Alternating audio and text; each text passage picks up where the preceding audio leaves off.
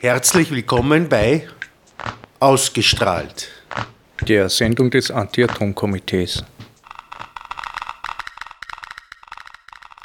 Ja, einen schönen Nachmittag wünsche ich wieder mal bei einer äh, Folge der Serie Ausgestrahlt des Anti-Atom-Komitees, wo wir versuchen, dass wir ein bisschen über den Tellerrand hinausschauen und über die Atomenergie äh, und den Widerstand gegen diese Technologie äh, berichten.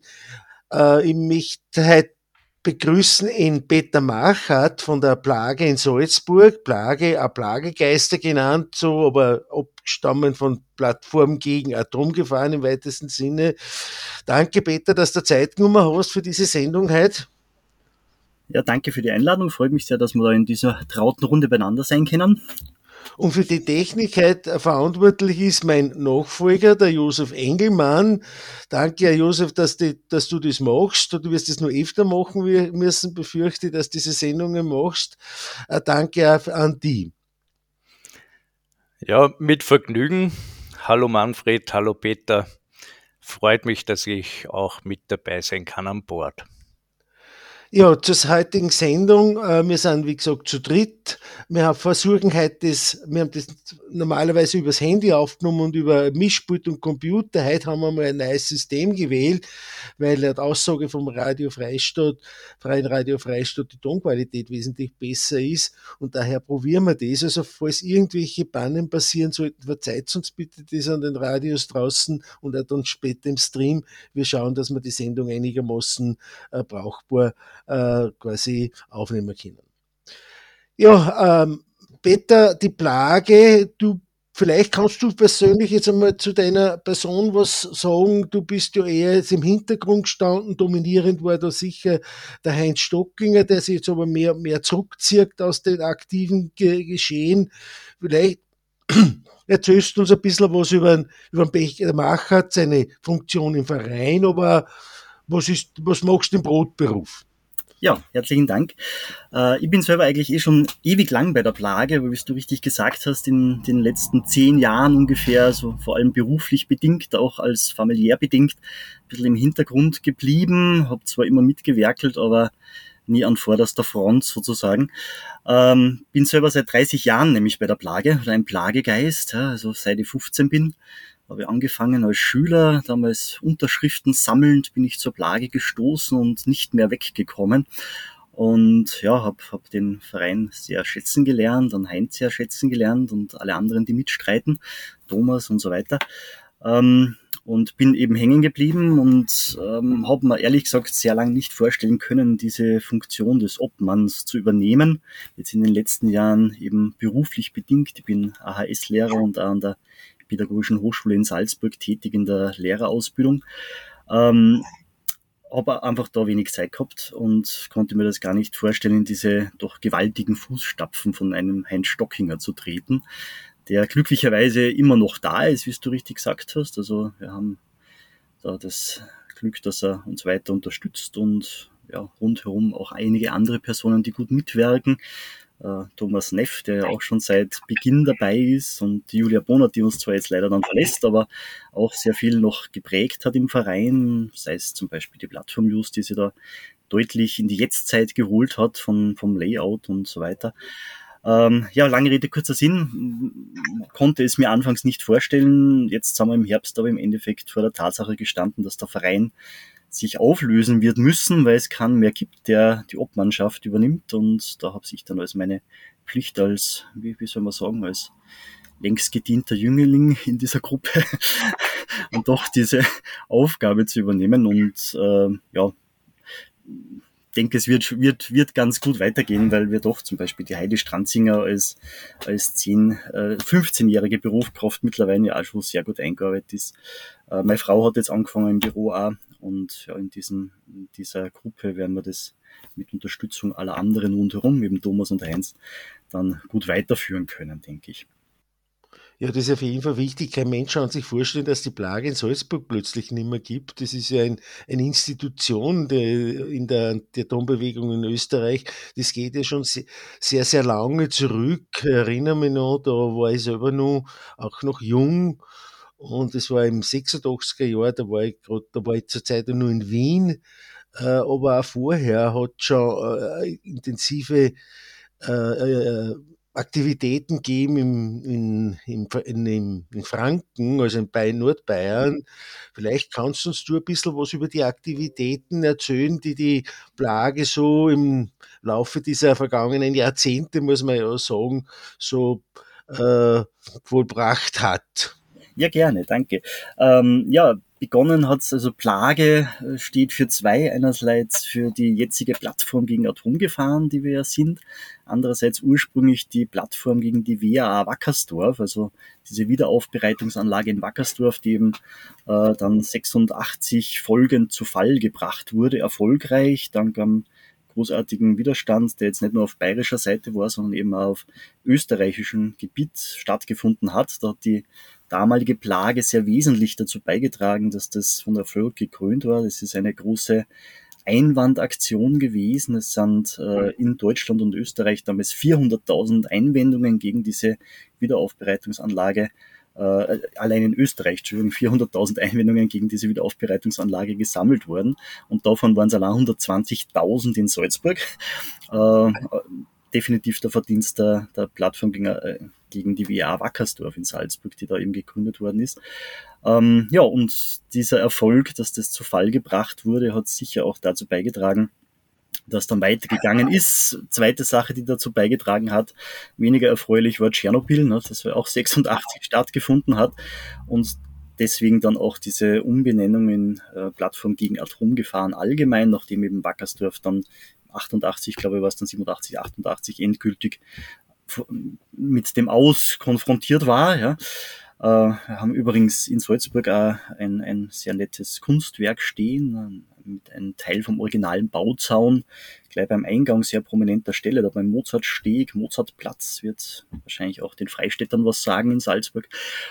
Also sehr gute Eintrittspforte, wo also äh, Originalteile vom Bauzaun mit einem wunderschönen Kunstwerk zusammen gepaart äh, stehen und an die Zeit eben erinnern. Genau, also das ist so der Startpunkt der, der Plattform gegen die VR Wackersdorf und dann eben folgend Plattform gegen Atomgefahren und danach ganz, ganz viele Aktionen. Ähm, mit euch zusammen auch Richtung Temelin agierend, möchte die Maria Fellner posthum erwähnen, die ja jetzt leider dieses Jahr, also vergangenes Jahr gestorben ist, die da sehr, sehr aktiv war für unseren Verein und eben mit euch zusammen und auch mit den anderen Oberösterreichern dafür in, in Richtung Temelin gemacht hat.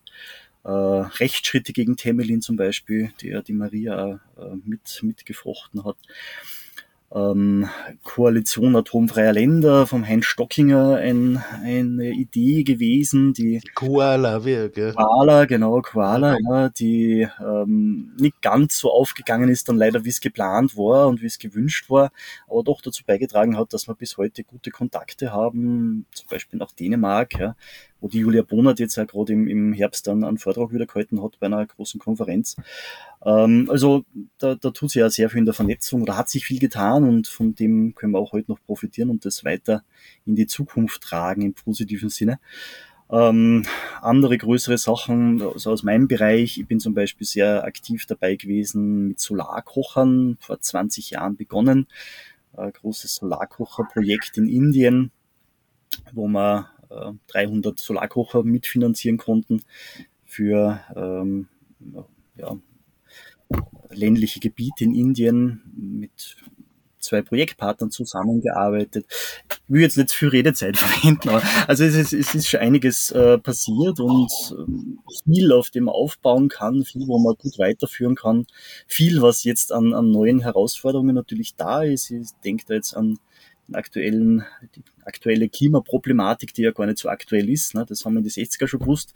Es wird äh, British Petrol von wegen Beyond Petrol, haben wir jetzt, habt sicher auch mitgekriegt, ne? gerade draufgekommen. Die Guten äh, das auch schon seit den frühen 70er Jahren wissen, dass da eigentlich alles im Argen liegt und das in Kauf genommen haben. Also da ist sehr, sehr viel Potenzial, wo man eben in unserem Untertitel steht ja auch für erneuerbare Energien. Also wir sind nicht nur die Plattform gegen Atomgefahren, sondern eben auch für erneuerbare Energien, wo wir also wirklich ein, ein großes Potenzial jetzt leider haben, wo wir agieren müssen, dass wir diese Klimakrise ein bisschen in den Griff kriegen. Ja. Ja, das war immer ein bisschen ein Nachteil oder der Anti-Atom-Bewegung, weil wir immer gegen etwas waren und einen Verein argumentativ am Laufen zu halten, äh, wir sind immer gegen etwas und nie für etwas. Äh, das haben auch wir gespielt. Allerdings haben wir in Österreich äh, doch das Problem unter Anführungszeichen äh, äh, gehabt, dass seitens des Förderers des Landes Oberösterreich du geheißen hat, äh, auf der grünen Wiese der Erneuerbaren ist ja wunderbar spielen, ja, aber gegen Atomenergie aufzutreten ist halt ein ganz anderes Thema, aber es wird sich auch bei uns so in die Richtung entwickeln müssen, dass wir das eine vom anderen nicht zu trennen können, weil es einfach unmittelbar äh, miteinander verbunden und gekoppelt ja, sind. Richtig, ist nicht trennbar. Ne? Also ist auch ganz wichtig, dass wir es nicht trennen, glaube ich. Es ist ganz, ganz wichtig, dass man zeigt, dass es wirklich gute Alternativen schon gibt. Das ist in, in Salzburg ein Wahnsinn eigentlich, dass wir bis jetzt kein Windradl haben. Also eine Sache, die mich wirklich ärgert. Übrigens eine Sache, die wir jetzt gerade in einen Fragenkatalog reingebracht haben an die zukünftigen jetzt antretenden Parteien bei der Landes, äh, äh, Landtagswahl in Salzburg, äh, wo wir eben das auch als eine der ersten Fragen gemacht haben, warum trat sie eigentlich nur kein Windradl und was wird ihre Partei, wenn es äh, entsprechend zum Zug kommt, dann tun, dass sich das wirklich jetzt schleunigst ändert. Genauso wie äh, Solardächer und Co., wo wir gerade in der Stadt Salzburg äh, ein Problem haben mit dem Altstadtschutz, dass man an, an viele Gebäude einfach keine Solaranlagen geben darf, ja, aus, aus Denkmalgründen, obwohl es ja auch heute schon sehr viele Möglichkeiten gäbe, das ohne Probleme zu machen, ohne dass auffällig ist. Also Dachziegeln, Schindeln in der Form, ja, die trotzdem als Photovoltaikanlage dienen und man sieht's nicht. Ja. Also das sind Punkte, wo ich glaube, ganz, ganz wichtig ist, dass wir eben wirklich massiv eintreten, auch im, im Bereich Energiesparen. Es ist jetzt nicht nur immer mehr und mehr und mehr muss sein und darum brauchen wir vermeintlich die Atomenergie, die das eh nie zusammenbringt, weil es viel zu langsam, viel zu schwerfällig ist, ja, um da adäquat zu reagieren. Ähm, sondern dass wir erstens viele Lösungen schon haben und eben auch so Lösungen wie Energiesparen und ich meine das jetzt nicht einmal als als, als äh, Einschränkung in der persönlichen Freiheit oder dass da irgendwelche Nachteile entstehen. Also zum Beispiel auch so eine Sache, die wir gemacht haben vor Gottes Willen, vor 20 Jahren oder 25 Jahren haben wir das gemacht, der Heinz und ich, äh, an Schulen versucht, nur der Verhaltensveränderung Energie einzusparen. Problem damals war, die Schulen, die ursprünglich mitmachen wollten, äh, haben dann von vom Bund äh, die Nachricht erhalten, na ja klar, ihr dürft schon einsparen, aber ihr kriegt halt dann im nächsten Jahr um das weniger Budget als braucht es ja nicht. Es ist uns eine einzige Schule übergeblieben, äh, immer noch hoch anzurechnen, dass die das trotzdem gemacht haben, weil sie gesagt haben, uns ist das wurscht, wir wollen das jetzt probieren und durchziehen. Und an der Schule haben wir umgerechnet, also es waren noch Schillingzeiten, waren es 4.500 Euro, wenn ich es jetzt richtig im Kopf habe. Also wirklich eine gewaltige Summe, die nur durch Verhaltensveränderung, also Verhaltensveränderung heißt, dass einfach wirklich die Schülerinnen und Schüler beim Ausgehen das Licht ausgeschalten haben, dass äh, gezielt Stoß gelüftet worden ist. Also nichts, was weh tut, ja, sondern was man wirklich leicht machen kann und dann 4500 Euro an einer einzigen Schule. Da sieht man, was da eigentlich für Potenzial drinnen steckt, ohne dass, eben, ohne dass weh tut, ja. Und, und äh, wenn man das jetzt hochrechnet, da kannst du gleich ein paar Kraftwerke abschalten ohne Probleme, ja. Also, wenn man da ein bisschen, ein bisschen das forcieren hat. Das war ja die letzte Plattform just zu dem Thema Energiesparen und Co. Ähm, das ist jetzt sowieso en vogue, ja, also es ist auch eine Energiewestler sehr beim Energiesparen dabei und so weiter. Also, ähm, ja, weil es immer ein wichtiges Thema ist ne? und auch viel bringen kennt. Uh also ich, ich habe da auch keine Angst, dass, der, dass die Aufgaben und die, die, die Aktivitäten der Plage äh, die Ideen ausgängen. Das, das fürchte ich nicht. Aber es wird ja auch bei uns in den trifft die Plage genauso wie das Anti-Atom-Komitee. Wir werden sich thematisch ein bisschen verändern müssen an die Gegebenheiten von jetzt an, anpassen. Äh, vielleicht nur eine Frage ist, er ist halt nicht da, aber du hast ihn schon erwähnt, den Thomas Neff. Das ist ja äh, mit der Urgestein in euren Reihen und er hat ja, er ist ja bei euch, also nicht nur bei euch, sondern allgemein bekannt als derjenige, der wenn sein muss, er kräftig umrührt und auch das deutlich sichtbar. Genau, ist nicht, nicht zu Unrecht unser Aktionsmeister sozusagen, ja. Äh, richtig, genau. Also sind wir sehr froh, dass wir einen haben, der äh, macht mit einem wirklich spitzbübischen Charme öffnet er Tore, die sonst verschlossen wären. Also äh, jetzt nur so ein paar Geschichten. Also es ist zum Beispiel eben oberösterreichischer Umweltpreis ging an den Thomas vor, ich glaube, 15 Jahren oder so. Äh, der ist eigentlich ja Oberösterreicher. Der ist Oberösterreicher, davon abgesehen, richtig. Ja. äh, und indem einfach äh, quasi eingestiegen klingt jetzt so besser, aber im Endeffekt ist er eingestiegen in eine ÖBB-Werkstatt und hast festgestellt, dass die dort immer noch äh, ja, radioaktives Material verwenden für die Dachscheiben und hat dann mit den Leuten geredet und gesagt, das ist eigentlich nicht so unproblematisch und hat es dann wirklich geschafft, dass äh, ÖBB da die Arbeitsplätze sanieren hat müssen, weil er einfach reingegangen ist. Ja? Also ganz brutal einfach reingegangen grüß euch, da bin ich, ich bin der Thomas und geht schon los. Äh, ähnlich hat er das gemacht. Ja. Wie schaut eingestiegen aus? Also naja, ist eingestiegen. Nein, dass er einfach, da, da, da scheißt sie nichts, ja, sondern geht einfach rein und äh, ja, ist dann da und, und schaut, was zum tun ist, sozusagen. Ne? Also äh, ähnlich war es bei Siemens als Großkonzern, war auch so eine, eine Aktion vor Ewigkeiten von der Plage äh, Siemens-Boykott, also wo wir uns mitbeteiligt haben, das ist von Deutschland ausgegangen. Dieser Siemens-Boykott war ihr, glaube ich, eher dabei. Ne? Wenn ich das ja, das ist, ja. ist schon lange her, aber wie es das lang, lang her, ja. Aber da war es auch so, so eine Geschichte, dass bei uns in Salzburg ja Siemens seit Jahrzehnten zu den Festspielzeiten in der Stadt herinnen eine riesen Leinwand aufbaut und Übertragungen von Opern und so weiter macht, also von Festspielzeit halt. Ähm, was eh sehr begrüßenswert ist, ja, absolut, äh, sehr, sehr fein im kulturellen Sinne. Aber der Thomas hat das halt genutzt und hat, hat, hat sich dann eben auch wieder eingeschlichen, ne? ist auf zu die Techniker, hat daneben einen Projektor aufgebaut und äh, hat so dann, wie wenn er dazugehört. Die haben auch nichts gemerkt, ja, und dann ist halt am Beginn, also vor Programmbeginn dann ein fettes Siemens baut Atomkraftwerke auf dieser schönen großen Leinwand gestanden. Und er hat in Ruhe auch wieder abbauen können, weil es eh schon gespart war. Ne? Also es ist dann auch ein großer Medienerfolg gewesen. Äh, ja, also das ist, das ist der Thomas ne? ähm, und bringt da wirklich, wirklich inhaltlich auch viel weiter und, und transportiert die Botschaft. Und jetzt aktuell eben Botschaft transportierend Euratom als ganz, ganz wesentliches Thema der letzten Jahre das uns auch nicht verlassen wird in Zukunft. Das ist ein ganz, ganz ein wichtiger Punkt natürlich. Ist, ist auch schon alt. Der Heinz Stockinger hat in 94er Jahren bereits eine sehr, sehr umfangreiche und gut analytisch aufbereitete Euratom-Broschüre herausgebracht. Die Julia Bonert hat das jetzt vor zwei Jahren, zwei Jahren äh, gemacht mit einer Euratom-Analyse, sozusagen nur einmal gut aufbereitet, ähm, gut fachlich dargestellt, was Euratom ist. Ein Vertragswerk, das seit 1957 ohne jegliche Reform besteht. Ja.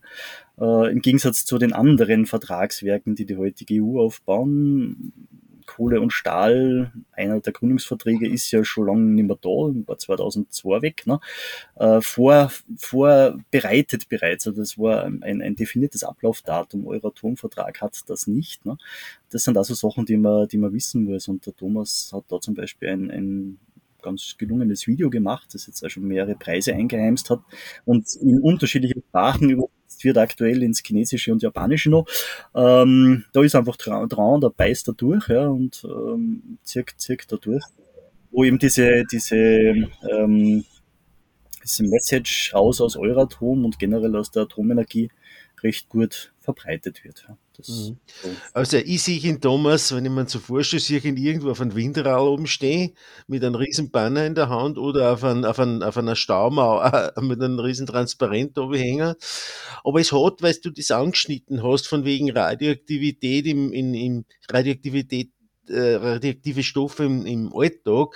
Es hat ja da in Oberösterreich einmal so einen kleinen Skandal gegeben wegen dieser Gesteinsproben in den äh, in den damals Mittelschulen, also jetzt HHS. Da hat er ja auch ziemlich, da hat er ziemlich umgerührt. Das war ja. Ja, das ist eine Sache, die wir gemeinsam gemacht haben. Also so losgegangen, dass der, im Nachhinein kann ich ja sagen, der Thomas mal äh, mit einem Vortrag bei mir an der Schule war.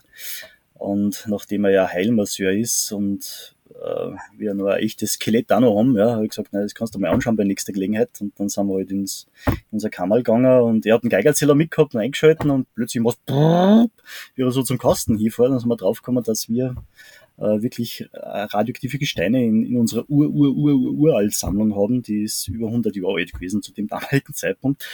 Ähm, wovon wir als aktuelle Lehrer und ich habe dann auch wirklich geredet mit Pensionierten bei uns im Haus, die also seit 20 Jahren immer da sind, aber halt regelmäßig dann auch noch bei, bei Treffen erscheinen. Also zurück 50 Jahre, kann man sagen, 60 Jahre zurück, hat bei uns im Haus das keiner gewusst, dass da Gestein, diese radioaktiven Gesteine liegen.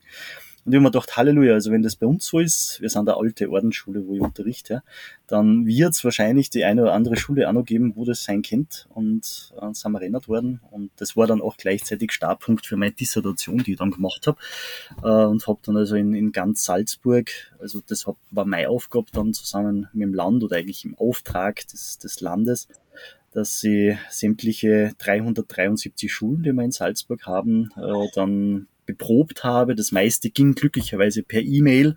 Mehr abklopfen, ob sie überhaupt irgendwelche Gesteinssammlungen haben oder nennenswerte oder nicht wissen, was drinnen ist. Äh, 90 Schulen sind dann immer noch überblieben, wo ich persönlich hingefahren bin mit dem Geigerzähler und gemessen habe. Und davon sind es immerhin noch 14 Schulen gewesen, wo ich auch was gefunden habe. Äh, teilweise immer Mittelschulen und das hat natürlich dann weitere Kreise gezogen. Der Thomas hat das zum Teil dann auch in, in Oberösterreich gemacht, beziehungsweise ist es dann natürlich auch in die Medien gegangen und damit ist er echt dann österreichweit äh, so gewesen, dass man da sehr gezielt geschaut hat. Was ich da vielleicht nur als Ergänzung sagen muss, es ist da auch nie gegangen äh, und ich selber habe das auch nie gemacht, dass das um, um radioaktives Material, das im Physikunterricht verwendet wird ja, und damit ja definiert und klar da ist. Um das ist nicht gegangen, sondern das Problem war wirklich, und das war an den anderen Schulen, wo ich was gefunden habe, dass das radioaktive Gesteine waren, die einfach in alten geologischen Sammlungen, also in der Biologie gelegen sind, ja, wo man aufgrund des heutigen Lehrplanes, bin selber ja Biolehrer, ähm, einfach gar nicht mehr so dazukommt. Ja. Da hast du eine Handvoll Gesteine, die verwendest im Unterricht und bei uns ist so, wir haben acht Kästen voll. Ja. In Kasten 1 schauen wir rein, weil da wissen wir, da ist das Zeug drinnen, was wir brauchen und mehr kriegst eh nicht mehr unter in die paar Stunden, die wir jetzt haben zur Geologie. Äh, und die anderen, da schaut halt keiner mehr eine. Ja. Das ist halt da, Altbestand. Ähm, ja, und um das ist gegangen, dass, dass man also wirklich äh, hier ein, ein Gefährdungspotenzial hat, äh, das da ist, weil es eben keiner weiß.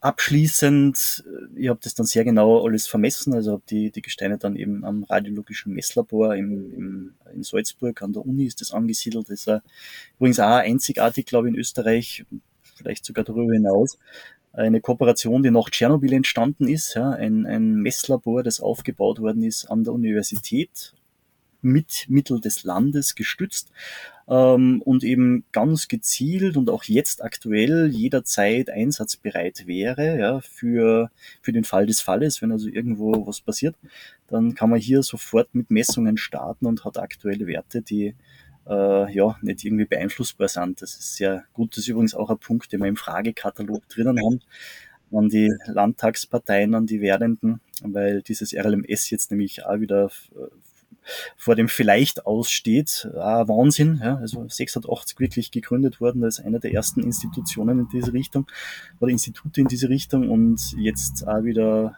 eventuell im Sparstift zum Opfer fallen. Also ganz schrecklich. Ja. Also ich hoffe auch, dass wir das jetzt abwenden können weil das wirklich eine wichtige Sache ist, dass man da im Prinzip unabhängige Instanz hat, die gut ausgestattet ist. Ne? Also die machen so im laufenden Betrieb laufend Messungen, äh, Schwammerl, Almböden und so weiter und äh, haben auch noch, haben schon vor Tschernobyl angefangen, muss ich auch dazu sagen, an dieser am Institut für Biophysik war auch ganz spannend, dass die ein Monat vor Tschernobyl eine große ein großes Projekt noch gehabt haben mit Bodenproben, Pflanzenproben da aus dem Gasteinertal und so weiter auf die, auf die äh, Berg oben und das PP ist einer aus der Hand gerissen worden, das ist logisch, ja. Wie dann Tschernobyl passiert hat, das waren nämlich eigentlich die einzigen Daten, die man gehabt hat im Vergleich, ne, weltweit. Äh, einer der wenigen Datensätze, die einfach da waren, ja, weil das halt regelmäßig äh, beprobt worden ist. Das ist, glaube ich, innerhalb von einer Woche 300 Anfragen gewesen oder so. Also, äh, ja, da sieht man, was, was äh, so eine Institution für Bedeutung haben kann. Äh, liebe Hörerinnen und Hörer, wir sind bei ausgestrahlt der Sendung des Anti-Atom-Komitees da im Freien Radio Freistadt. Heute einmal einen neuen Sendungs- äh, äh, Technologie, wir machen das über äh, ein Videoprogramm. Und ich, ich freue mich, dass ich heute äh, begrüßen darf den Herrn Peter Machert von der Salzburger Plage, der ja schon sehr lang äh, in diesem Metier tätig ist und äh, darf auch unseren neuen Geschäftsführer nochmal äh, vorstellen, den Josef Engelmann. Wir werden heute ein bisschen über die Plage im Zentrum äh, reden und er hat jetzt eh schon ein bisschen was erzählt, was so die Plage, äh, was die Plage so gemacht hat in den vergangenen Jahren. Meine Frage jetzt, du hast das zuerst vor der äh, musikalischen Pause angeschnitten, Tschernobyl.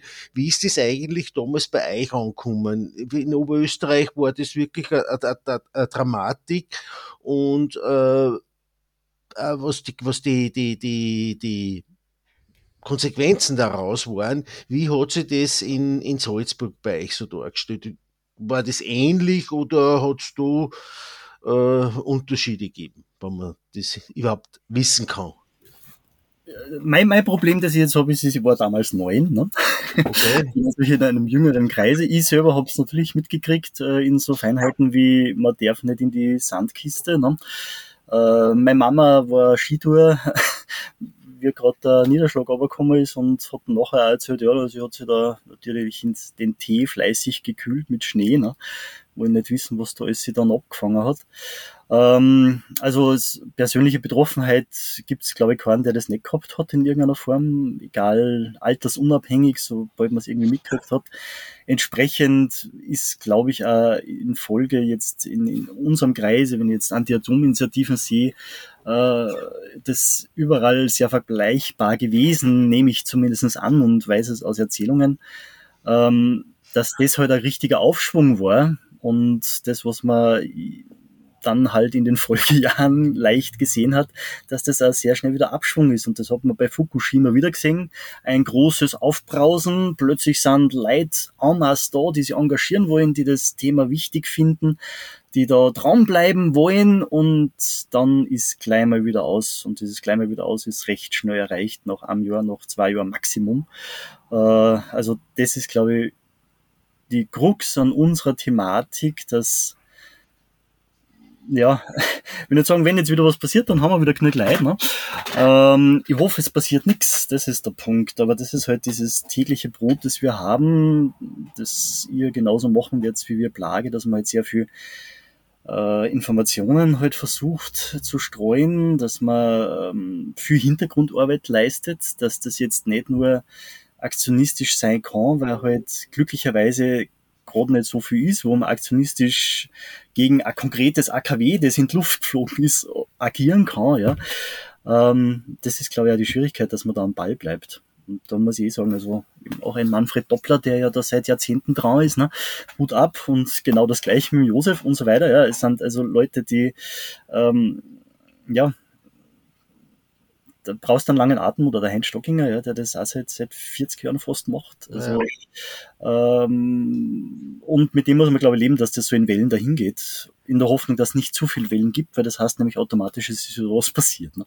Ich habe ich hab damals das Glück gehabt, dass der Hubert von Goesen gerade sein Wirtshaus durchgemacht hat äh, und ich habe ihn damals in, in, in Leopoldschlag in der Freiwilligkeit gefragt, ob er glaubt, dass, Tschernobyl, dass Fukushima ausreichend ist, dass man von dieser Technologie äh, Abstand nimmt. Er hat gesagt, na, das muss wirklich in, in, in, mitten in Europa muss was passieren, dann äh, haben wir eine Chance, dass, dass sich da was ändert.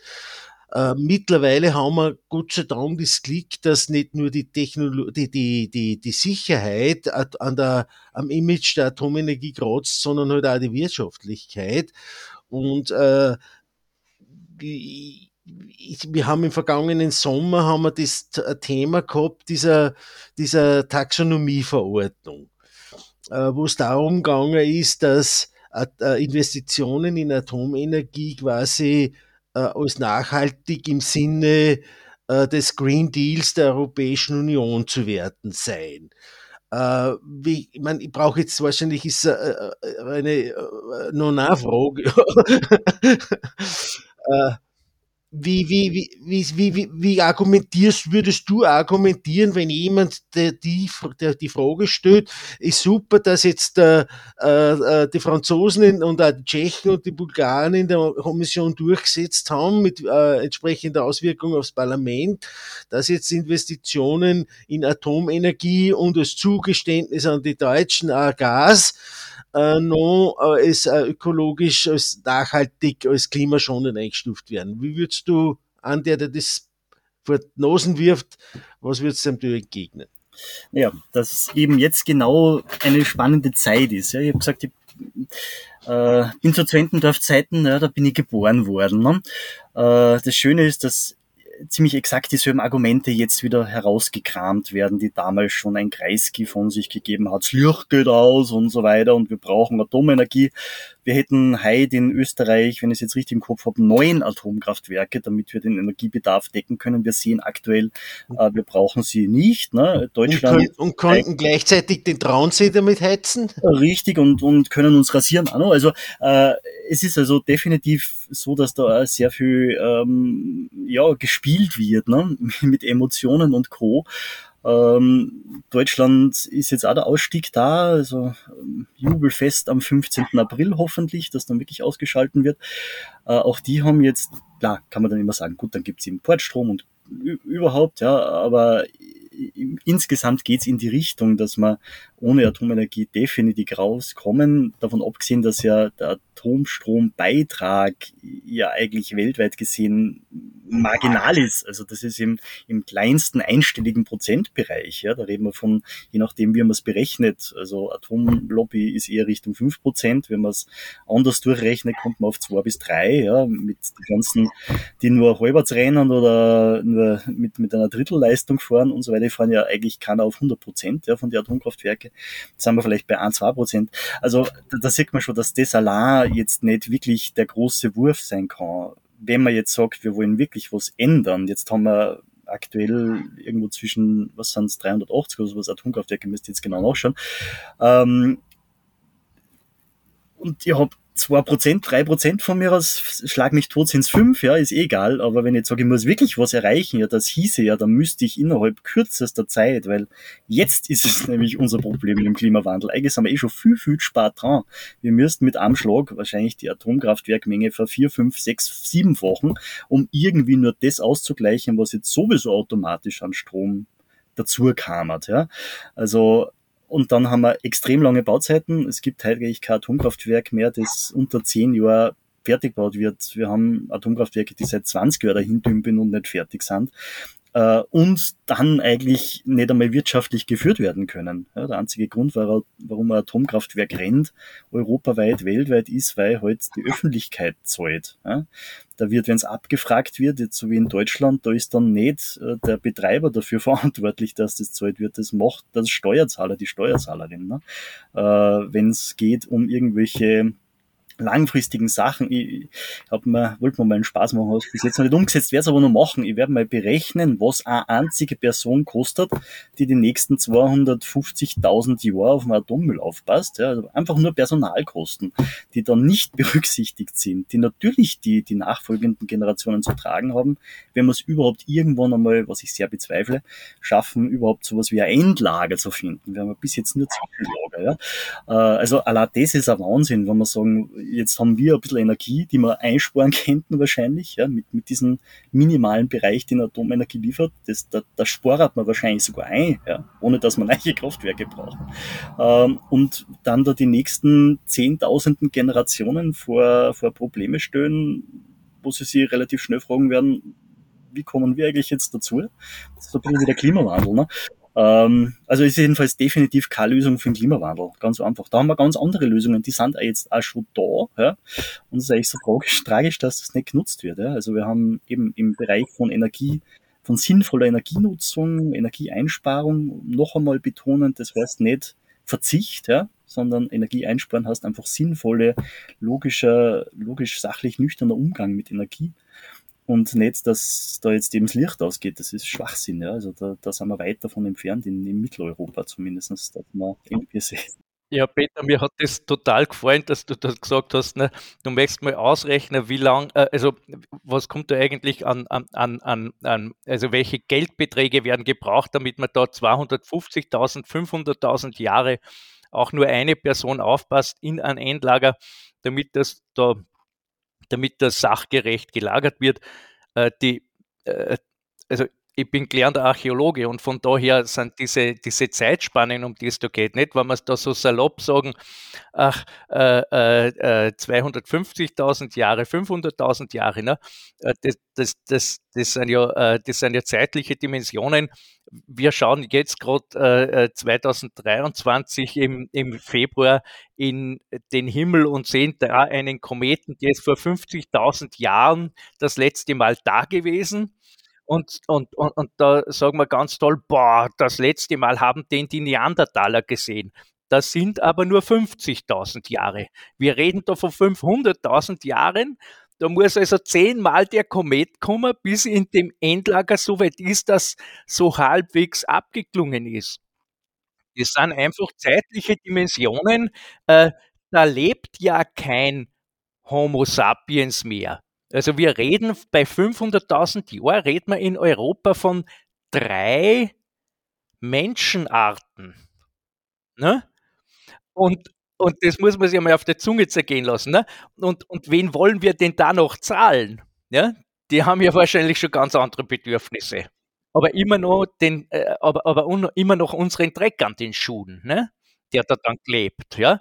Also wenn, wenn die Neandertaler äh, äh, äh, äh irgendwo äh, was verbuddelt hätten, ähm, an dem wir heute noch leiden und, und wir wissen nur dazu, dass die das gewusst haben, ne? dann würde man sagen, also das sind schöne Arschlöcher gewesen. Gut, dass weg sind. Aber jetzt halten wir uns mal den Spiegel vor. Ne? Ähm, also das finde ich total toll, da einmal zum einen nachzurechnen und zum zweiten ist es völlig unrealistisch. Äh, und und ähm, du hast zuerst ja gesagt, es ist, äh, es ist so schwierig, nicht die ganze Zeit gegen Atomkraft zu stehen, wo ähm, ähm, da braucht man so einen langen Atem. Ne?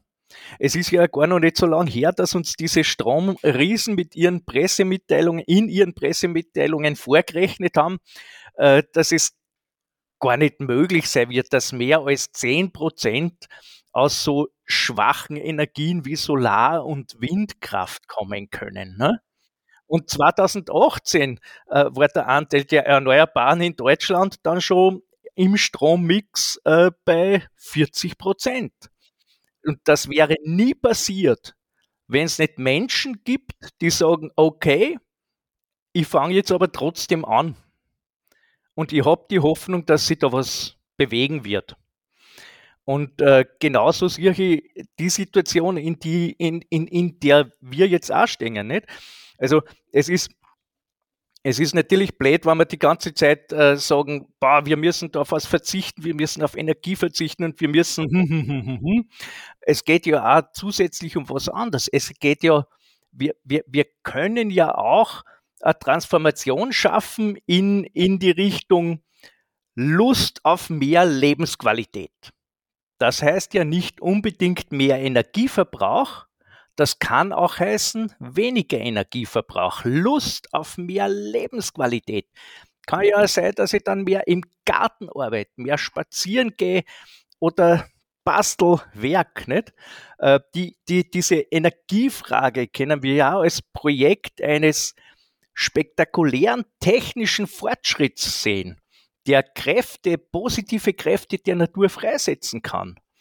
Ähm, und es betrifft nicht nur äh, den, den, den, äh, den Energiesektor, es hat diese Energiewende, in der wir mittendrin stehen, ja auch das Zeug zu einer sinnstiftenden Transformation, äh, die auch ganz andere Lebensbereiche mit umfassen kann, wann wir das auch als, als, als, als, als technische, ästhetische und auch politische Verbesserung empfinden können. Und ich glaube, in, in, in diese Sache Lebensstil und Lebensqualität, äh, da, da soll man gemeinsam mit diesem, hey, äh, den Dinosaurier Atomkraft haben wir jetzt endlich zum Abstellen ähm, als, als alternatives Konzept mit anbieten. Mhm. Da hast du absolut recht, ja. Ich glaube ich glaub auch, dass man diese, diese Energiewende, diese, diesen Wandel in der, in, der Lebens, in der Lebensphilosophie oder äh, dass man das nicht dass man das nicht negativ sehen darf, sondern dass, dass man damit eigentlich eine große Chance hat, äh, äh, was Neues zu machen. Wir sehen, das Alte funktioniert auf Dauer nicht. Das ist mittlerweile wahrscheinlich sehr vielen klar, es wird es nie klar sein, aber dass man das nicht so sieht, ich muss mich jetzt einschränken, sondern ich verlagere meine Interessen, mein, meinen Lebensinhalt in andere Bereiche. Das sehe auch so, Josef, dass wir da die, Ehe, die, die größte Chance haben, dass wir da auch in der Bevölkerung äh, Akzeptanz findet für Veränderungen des eigenen Lebensstils. Ich möchte aber jetzt einmal nur kurz zurück zu, zu, zu den, zu den, äh, äh, zu den Lagern, äh, was, was meiner Meinung nach als kaum berücksichtigt, weil wir, du hast es ein bisschen angeschnitten, wir reden da von Hunderttausenden von Jahren. Und aus meiner Sicht ist es ja nicht nur eine, eine technische Frage, sondern das ist äh, äh, wesentlich mehr eine, Entschuldigung, eine ethische Frage, weil ich sage, wer gibt heute jemandem das Recht, der aus dem Blickwinkel der Geschichte nicht einmal Augenzwinkern an der Macht ist, äh, dort, äh, das Recht dort ein Loch zu bohren, bohren und diesen, diesen Mist dort zu versenken. Kein Mensch weiß, wie Europa in in 300 Jahren ausschaut. Vielleicht gibt es Tschechien gar nicht mehr oder Österreich gar nicht mehr. Wer übernimmt die Verantwortung? Wer übernimmt die Kosten? Das sind alles Fragen, die völlig ungelöst sind und die, über die sich die Atomenergie doch äh, drüber schwindelt.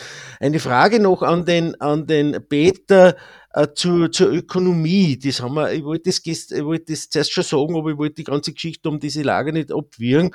Äh, wir haben damals ja, vielleicht kannst du dich erinnern, was Hinkley Point C betrifft, ja, äh, äh, gab es einen Aufschrei, weil die, die Areva verlangt hat als Erbauer, sie wollen einen gesicherten Einspeisetarif von 110 Euro pro Megawattstunde, das sind ungefähr 11 Cent pro Kilowattstunde.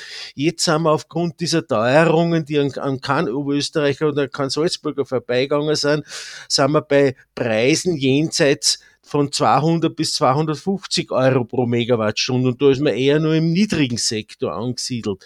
Fürchtest du persönlich, dass wenn diese, diese, dieser Preis, diese, diese, dieses Niveau anhaltend ist, dass das möglicherweise auch dazu führt, dass Atom, äh, Investitionen in Atomkraftwerke auch im Zusammenhang mit der Taxonomie doch äh, eine gewisse Veränderung in der Rentabilität erfahren?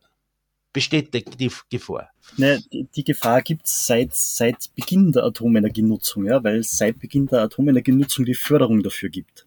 Noch einmal, also wenn jetzt wirklich rein sachlich nüchtern, rein aus, aus, aus ganz pragmatischen ökonomischen Gründen ein Atomkraftwerk anschaue, dann ist es nicht rentabel. Es hilft nichts. Ja. Es liegt daran, dass Sie als Atomkraftwerksbetreiber im Gegensatz zu sämtlichen allen anderen Konzernbereichen, die chemische Industrie, whatever, äh, dass ich keine adäquate Versicherung abschließen muss. Ja, das ist mein wichtiger Punkt. Auch nicht kann. Es weigern sie ja auch die Rückversicherungen, die großen, international, weltweit. Die, also Kollege von mir arbeitet in dem Bereich, der, der lacht nur, wenn ich, ne, also Atomkraftwerke als Rückversicherung versichern, der, der lacht zu der Idee. Äh, weil er zum einen weiß, es ist monetär nicht stemmbar und zum anderen, äh, weil er erleichtert darüber ist, dass, das, dass, dass, dass Rückversicherungen dieses Problem gar nicht haben, weil sie gesagt haben, hey, wir, wir, wir können das nicht versichern. Ich kann mich da an eine, an eine sogenannte Schadensersatzvoranmeldung erinnern, die wir in Oberösterreich gemacht haben. Ich weiß nicht, wie weit die Salzburger da beteiligt gewesen sind.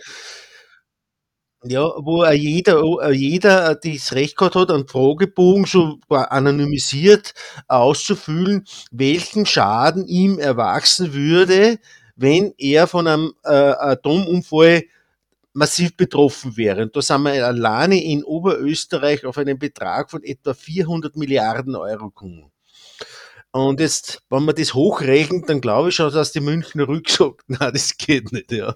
Geht ja nicht ganz aus, ne? Ja. Äh, übrigens, da muss ich jetzt ganz, ganz frech noch sagen, das war eigentlich die, die Grundidee damals und Initiative von der Maria Fellner.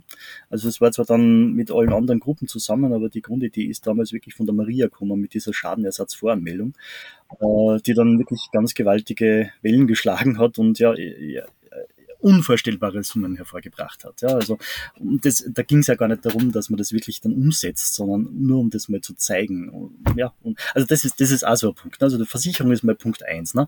Äh, die anderen Punkte habe ich eh vorher schon genannt, äh, so Sachen wie Endlagerung, die nicht monetär berücksichtigt wird. Der gesamte Prozess, der ja notwendig ist, damit die Atomkraftwerk betreiben kann, wird nicht berücksichtigt. Wenn ich jetzt, äh, der, der Haupt Punkt, wenn ich jetzt sage, im Sinne von der heutigen Klimakrise, Atomkraftwerke müssen sein, weil CO2-neutral. Ja, ganz gut und schön, das Atomkraftwerk an sich ist ja auch mehr oder weniger CO2-neutral. Das ist korrekt. Ne?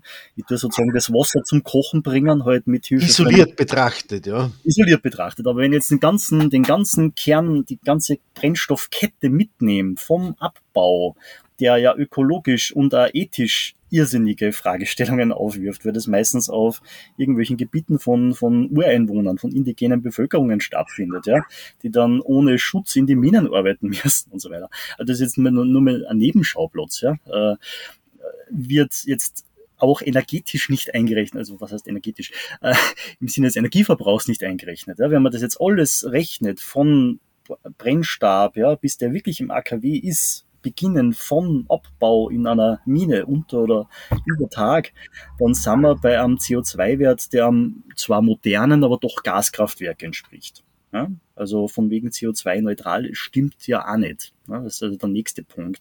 Von abgesehen, dass es, wie wir jetzt erst schon gesagt haben, rein von, von der Bauzeit und, und von der Menge an AKWs, die ich bräuchte, um auch nur ein bisschen das zu kompensieren, was jetzt an normaler Energiesteigerung zu erwarten ist, dass das absolut illusorisch ist. Also da sind wir so weit, weit, weit weg, ja, um da nur ansatzweise was zu helfen.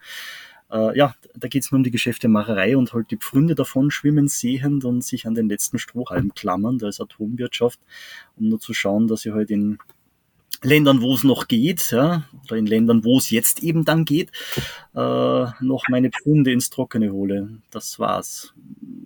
Finanziell bringt's äh, gar nichts. also nicht von einem AKW. Wir haben jetzt ein bisschen geredet über diese ganzen Geschichten, was die Endlager betrifft, was die, die, die Salzburger Plage gemacht hat.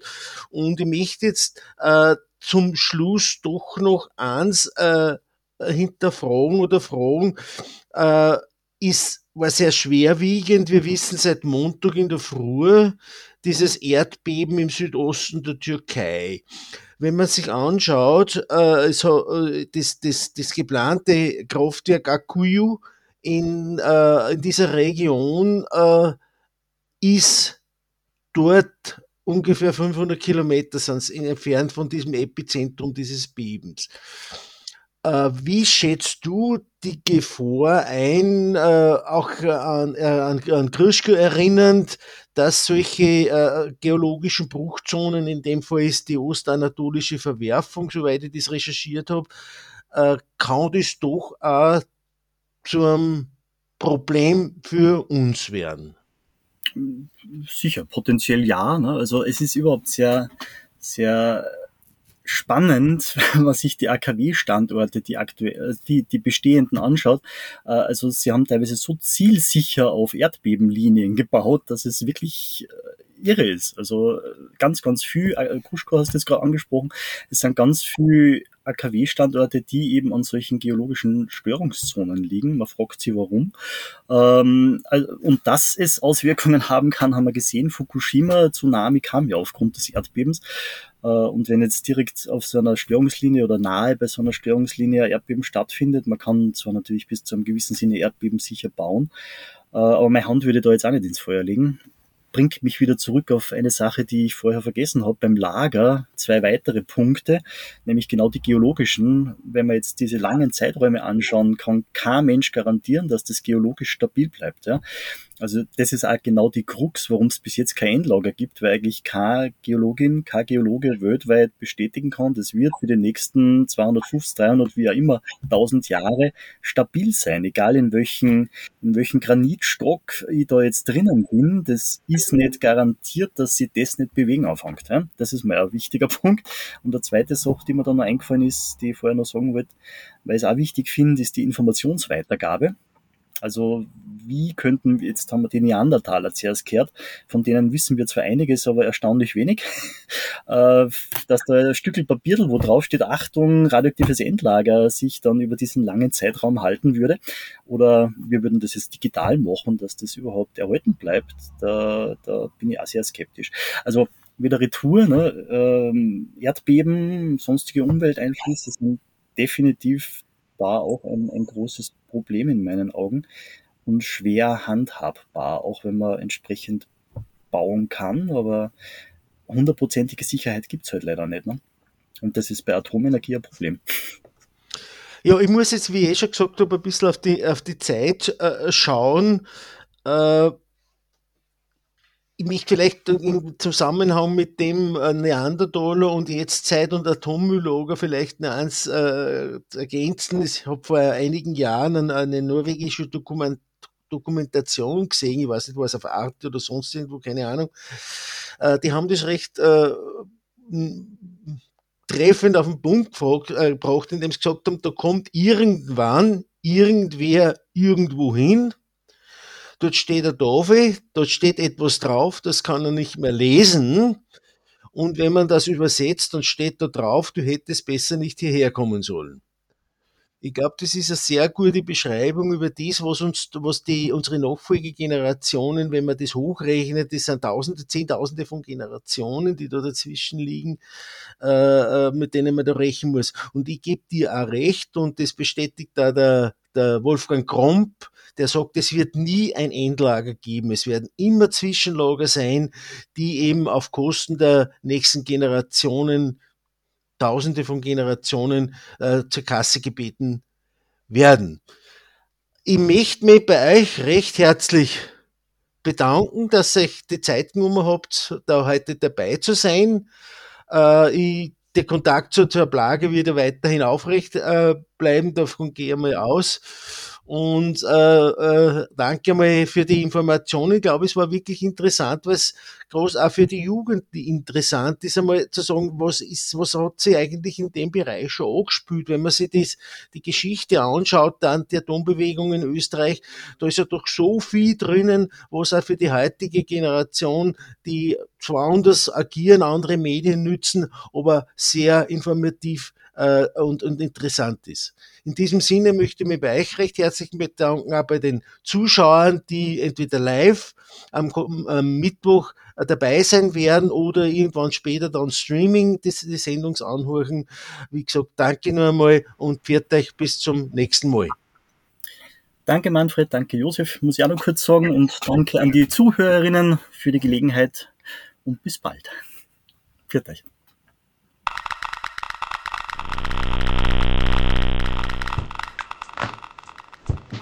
Das war ausgestrahlt. Die Sendung des Anti-Atom-Komitees.